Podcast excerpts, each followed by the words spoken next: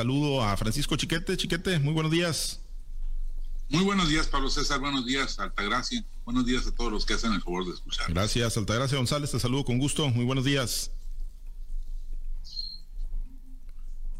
Buenos días. Jorge, eh, este, Pablo César, buenos días Francisco y buenos días al ausente Jorge Luis y a todo nuestro amable auditorio. Gracias, muchas gracias, Altagracia.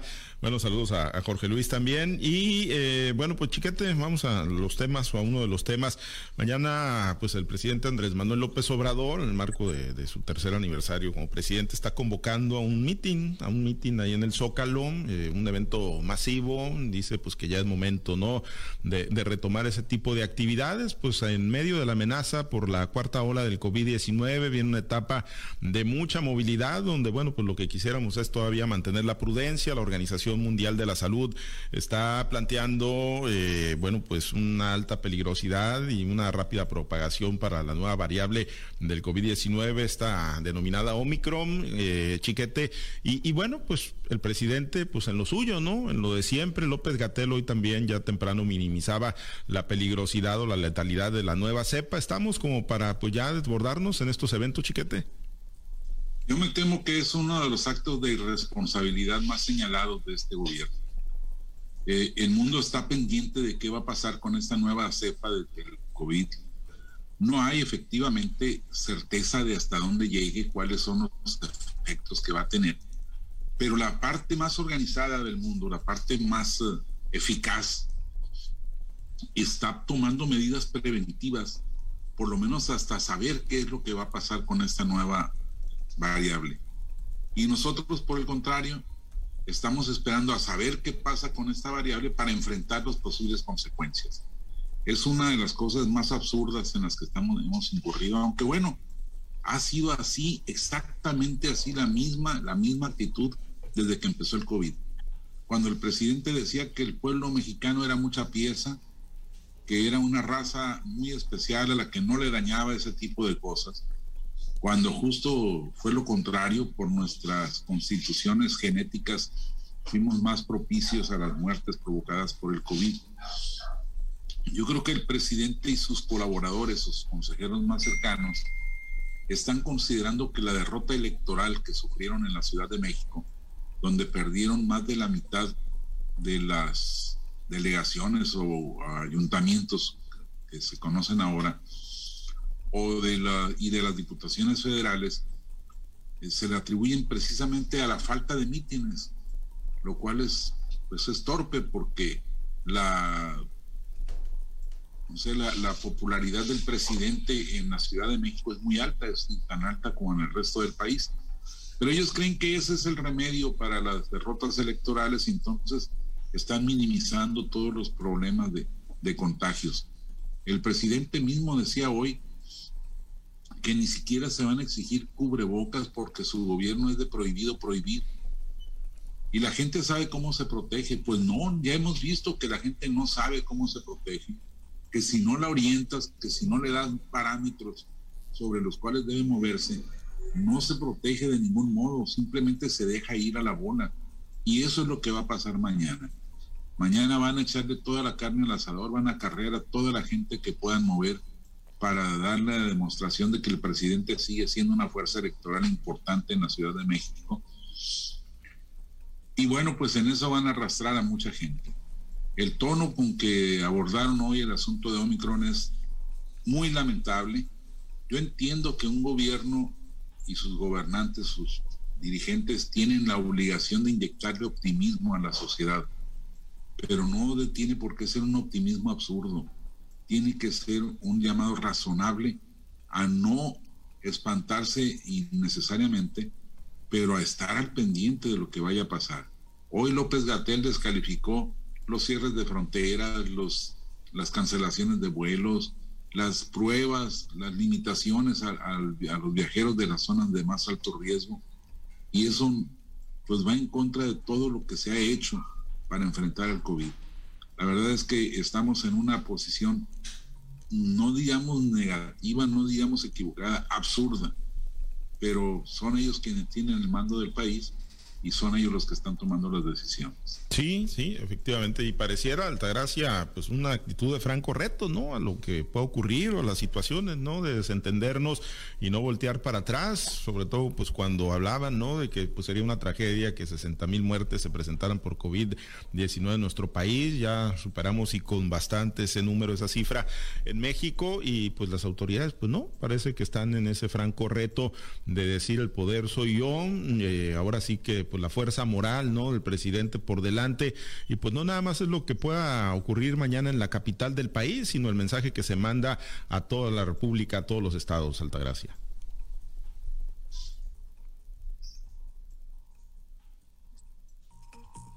Bueno, el mensaje que están mandando como autoridades federales y sobre todo como especialistas, porque así han vendido a López Gatel como el científico capaz de poder parar y atender este problema tan grande que nos ha metido el COVID-19, ¿no? Eh, eh, López Gatel ha venido errando una y otra vez, parece un galimatías todo lo que él dice, es muy bueno para hablar, es un gran orador, tiene una facilidad de palabra, pero tiene una incapacidad mental para entender el problema tan grande que tiene México con el COVID-19, con esas eh, danza de cifras que, que, han venido equivocadas desde el principio. Recordemos que dijo los 60 mil muertos sería catastrófico.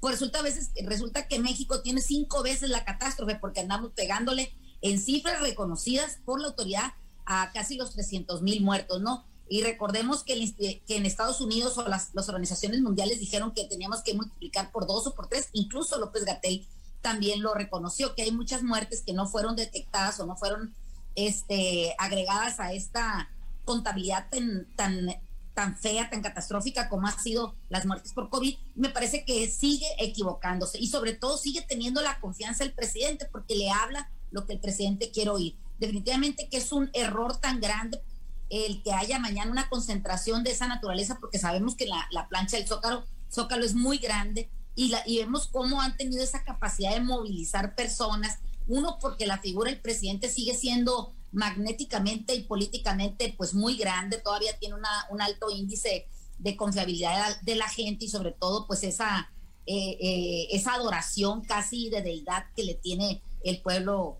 mexicano, ¿no? Lo hemos visto en las últimas encuestas presentadas. Pero también hemos visto cómo ha habido errores eh, desde el principio. El presidente dijo que para los meses de abril y mayo la pandemia iba a estar terminada con aquel confinamiento que se dio de la sociedad por dos semanas.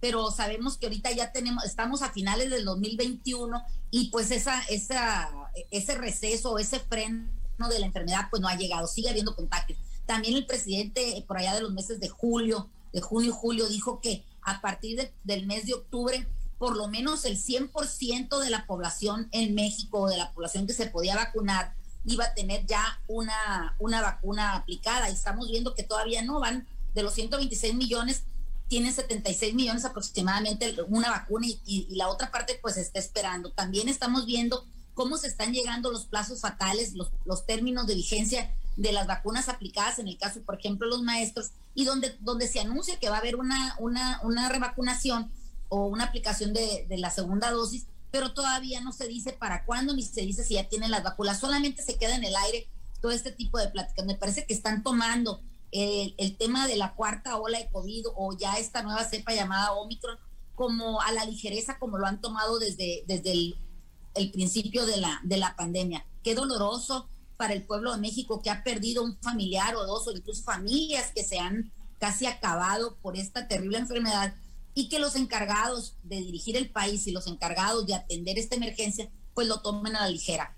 Quizás estamos viendo que hay eh, medidas que están tomando otros países y que nos pueden este, parecer duras, pero creo que es mejor tomar una medida que sea restrictiva y no una medida que sea lamentativa como la que han tenido estas personas, ¿no? También el estar haciendo eh, énfasis en que esas, esos países se están contaminando porque no tienen dinero, porque son países pobres que no, a los cuales no les ha llegado la vacuna, pues que me digan si México es un país rico y que a raíz de que hemos tenido vacunas hemos parado la ola de contagios y sobre todo la ola de defunciones que ha habido en este país. Me parece que están tomando decisiones muy erróneas, equivocadas y solamente les importa, como siempre, el beneficio electoral, el beneficio político y sobre todo el beneficio de engrandecer la figura de un presidente que estamos viendo que realmente no está a la altura de lo que necesita México. Y es que, Chiquete, aún eh, con la popularidad que trae el presidente, ¿no? El Universal sacaba una encuesta hace unos días con el 68% de, de aprobación, ¿no? Eh, aprueba mucho o algo, 68%, reprueba mucho o algo, un 27%, y ni aprueba ni reprueba un 3%, aún con esos niveles, pues le urge al presidente, ¿no? Mandar esas, esos mensajes de que es un presidente fuerte y de que pues no nada más esto está en las encuestas, sino que está también en la plaza pública, donde está acostumbrado a estar el presidente. Es que esa es su forma de operación. El presidente es uno de los eh, políticos que mejor ha manejado las redes sociales, la imagen pública, la comunicación, y sin embargo sigue siendo un político a la antigüita. Le gusta estar rodeado de la gente, que, la, que lo vean rodeado de la gente, que se le rinda esa, esa pleitesía, porque pues eso fortalece su liderazgo me, preocupa mucho que, no haya reacciones, que no haya entendimiento, no solo de parte del presidente y sus colaboradores, sino incluso de los propios opositores que pues se toman esto como personal y en lugar de analizar el fenómeno y de buscar alternativas, pues lo que hacen es la descalificación fácil y burda. Lamentablemente, eh, pues estamos ante una situación inédita en la política que no, no tiene eh, solución aparente, y digo lamentablemente porque se están tomando decisiones como esta, que no, no, debieran tener nada que ver con la salud, pero que sin embargo impactan de manera muy, muy, muy grave o muy riesgosa. Si seguimos con esto, pues nos vamos a enfrentar a una, una cuarta ola muy dolorosa que pues no, no hemos tenido capacidad para, ni siquiera para prever, mucho menos para resolver ha sido, hoy el presidente habló de la, tercera vacunación a los adultos mayores y ese es un cambio de posición gracias a la presión de la sociedad. Hay que recordar que primero ellos dijeron que no, que no se iba a vacunar a adultos mayores por tercera ocasión, que no se iba a, vacunar a menores de edad y que no se iban a, ni siquiera se querían vacunar a los, a los menores de edad con comorbilidades. Esto ha sido gracias a la presión de la sociedad, pero pues nos estamos quedando cortos los mexicanos frente a estas autoridades tan obcecadas y tenemos que empezar a, ver también por nuestra cuenta cómo evitar este tipo de cosas, cómo evitar estas concentraciones, cómo evitar el, el, mal uso o el no uso del cubrebocas, de la sana distancia, cómo poner oídos sordos ante gobernantes pues yo creo que ineptos como la señora esta de Campeche, Laida Sansores, que dijo que ya era tiempo, o finalmente de sumarnos a las extravagancias libertarias de los europeos que dicen libertad, no confinamiento, no, no máscaras y, y que sea lo que venga por sí mismo. Es algo que la sociedad, la humanidad, pues está enfrentando de manera sin, sin ninguna experiencia positiva en esto y que no parece que le hayamos encontrado la cuadratura al circo. Sí, ya, y ya está en la cancha de, uno, ¿no? Yo creo, finalmente digo, las autoridades con su responsabilidad o con su irresponsabilidad, pues digo, ya, ya yo creo tenemos que tenerlas bien evaluadas, ya, ya está en la cancha de uno, ¿no? Y en función obviamente de la experiencia personal, yo lo comentaba hace unos momentos, estamos por iniciar diciembre, pues esas fechas de, de reflexión, altagracia, donde pues vamos a voltear pues seguramente a las mesas familiares y vamos a ver que pues están incompletas muchas de ellas, ¿no? Y si eso no nos hace reflexionar a nosotros para autocuidarnos, pues tampoco, pues no sé qué, es lo que vamos a hacer, ¿no?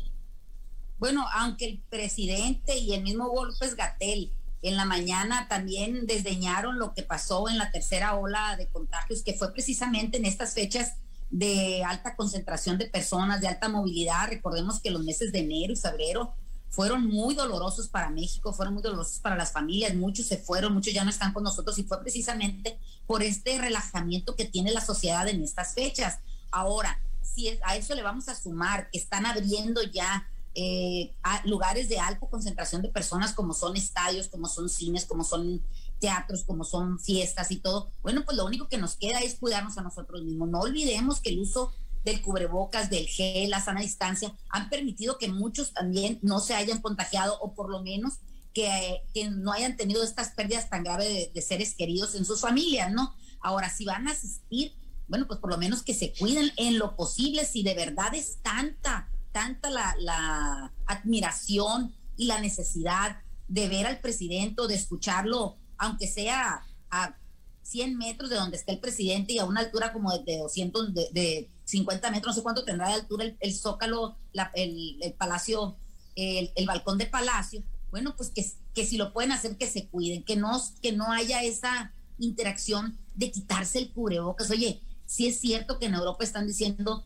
libertad y no máscaras, pero también recordemos que el poder adquisitivo de esas personas es mucho más alto que de México. Estamos viendo que ellos tienen mejores sistemas de salud que los nuestros. Quizás aquí lo que ha, lo que ha faltado es tener una verdadera contabilidad para que nos diéramos cuenta realmente de lo que ha pasado en cifras, en pesos y centavos de lo que está pasando en México con estas pérdidas que hemos tenido. Yo no entiendo esa adicción del presidente a las muchedumbres. Quizás este el no sentirlos todos los días, porque yo creo que para él, si no hubiéramos estado en estas situaciones de, de, enfermedad de pandémica, pues a lo mejor las mañaneras se hubieran convertido a lo mejor en, en asambleas del pueblo, quizás una vez al mes o una vez cada dos meses, para tener ese contacto que lo, que lo haga fuerte, que lo revitalice. Me parece que es una adicción, puede ser hasta quizá, quizá un problema de salud mental el tener, el tener, el, tener a esas personas ahí, aún sabiendo eh, el riesgo tan grande en el que están